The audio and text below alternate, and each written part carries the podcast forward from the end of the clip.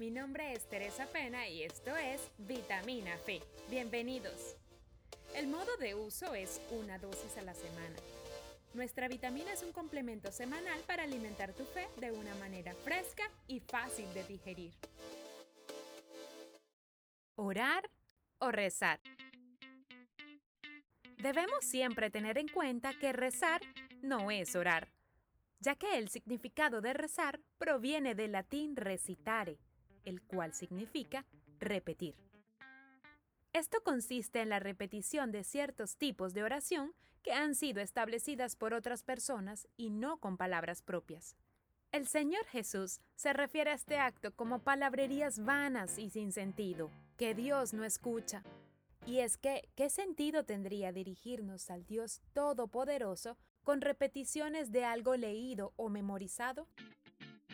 La oración, en cambio, es la acción sincera y voluntaria de comunicación con Dios, la cual expresamos con propias palabras, buscando el favor de Dios. La verdadera oración, que agrada a Dios, es la que viene con reverencia y con un corazón contrito y humillado que busca hallarlo en verdad. ¿Cómo debemos orar a Dios correctamente? A lo mejor eres una de esas personas que dice, Quiero aprender a orar, pero no sé cómo empiezo. La respuesta está en la Biblia, porque es la única herramienta que nos enseña cómo aprender a orar a Dios correctamente.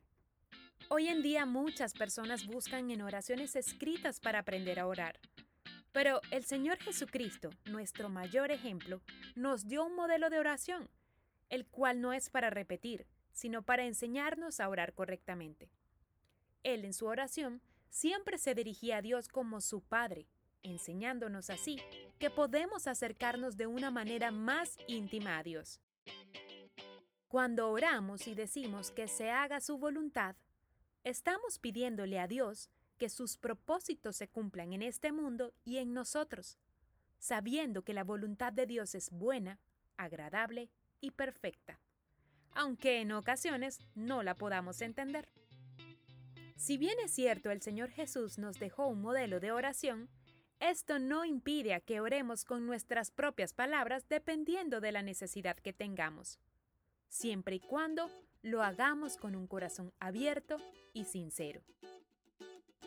Dios está esperando a que te conectes con Él.